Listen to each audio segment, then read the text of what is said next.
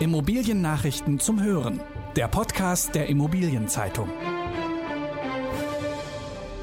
Der Citypark Kiel ist das beste Shoppingcenter. Steigende Preise für Eigentumswohnungen erwartet. Der Frankfurter Messeturm ist nach Räumung wieder geöffnet.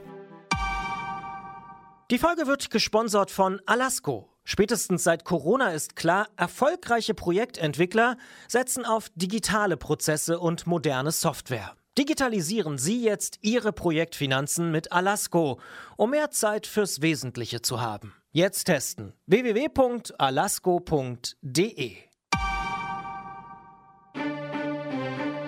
Der Citypark Kiel ist das beste Shoppingcenter.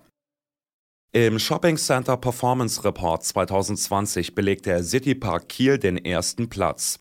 Das Einkaufszentrum erhielt die Note 1,4. Das ist ein sehr gut und mit Abstand die beste Bewertung. Auf dem zweiten Platz folgt der Elisenpark in Greifswald, auf den dritten Platz brachte es das Südring Center in Paderborn. Initiiert hat den Shopping Center Performance Report die Beratergesellschaft eCostra.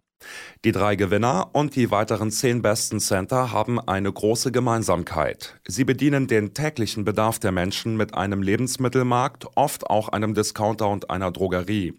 Shopping Center mit einem hohen Modeanteil sind im Ranking abgerutscht.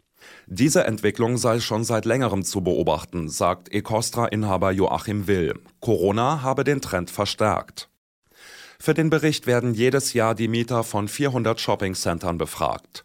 Die Ergebnisse zeigen, wie zufrieden die Mieter in einem Einkaufszentrum sind. In diesem Jahr haben sich 105 Mieter beteiligt. Mehr dazu lesen Sie in der aktuellen Ausgabe der Immobilienzeitung unter dem Titel Gold für City Park Kiel. Steigende Preise für Eigentumswohnungen erwartet.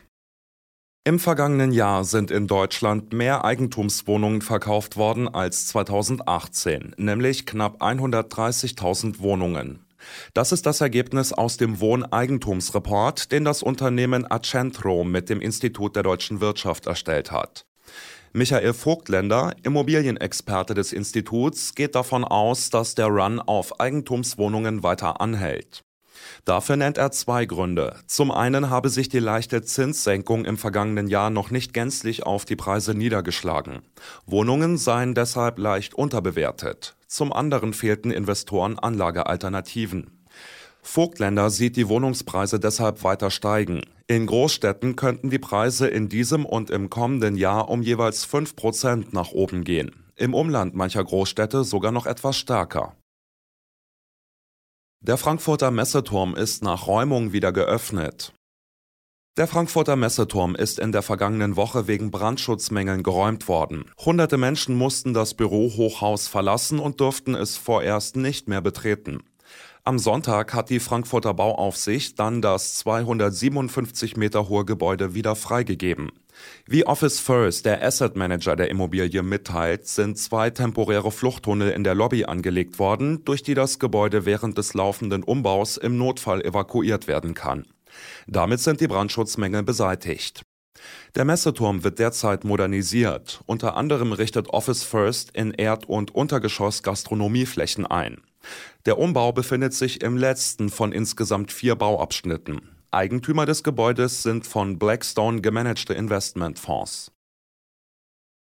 Peach Property kauft 4800 Wohnungen.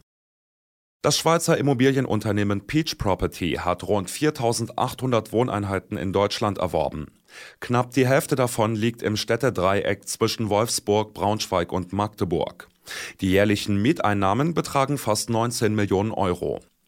Der Mitbewerber Adler Real Estate meldet parallel den Verkauf eines Portfolios mit beinahe identischen Kennzahlen. Adler dürfte daher der Verkäufer der Wohnungen sein. Eine Bestätigung dafür gab es jedoch nicht. Peach finanziert einen Teil der Transaktion über eine Wandelanleihe. Deren Löwenanteil wird ein Fonds von Ares Management zeichnen. Mitte des nächsten Jahres wird diese Anleihe in Eigenkapital umgewandelt. Dann wird Ares der größte Einzelaktionär von Peach. Instone baut ein Wohnquartier im Frankfurter Westen. Der Projektentwickler Instone wird im Frankfurter Stadtteil Gallus ein Quartier mit 1300 Mietwohnungen errichten. Nach dem Abriss des Altbestands wird jetzt der Boden saniert und von Altlasten befreit. Mit dem Neubau will Instone Mitte des kommenden Jahres beginnen. Insgesamt investiert das Unternehmen 520 Millionen Euro. Das Projekt umfasst mehr als 100.000 Quadratmeter Nutzfläche. Damit zählt es zu den derzeit größten Wohnprojekten in Frankfurt. Instone legt bei der Entwicklung großen Wert auf Nachhaltigkeit. Die Wärmeversorgung der Anlage soll deshalb zu einem großen Teil über die Abwärme eines Rechenzentrums organisiert werden. Die WEG-Reform verzögert sich.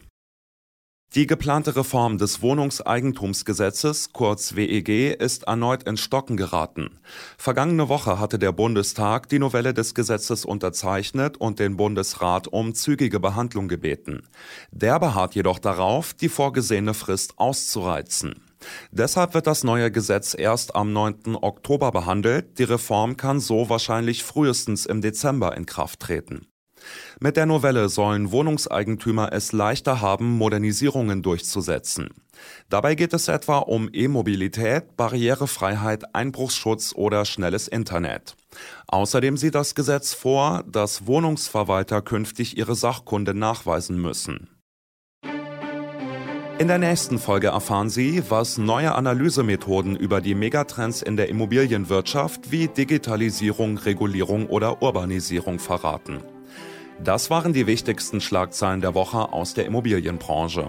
Redaktion Ulrich Schöppler, Christine Rose, Volker Thies und Robin Göckes. Alle Infos gibt es zum Nachlesen in der aktuellen Ausgabe der Immobilienzeitung. Jetzt 10 Euro sparen mit dem Schnupperabo. Mehr Infos unter iz.de slash Schnupperabo.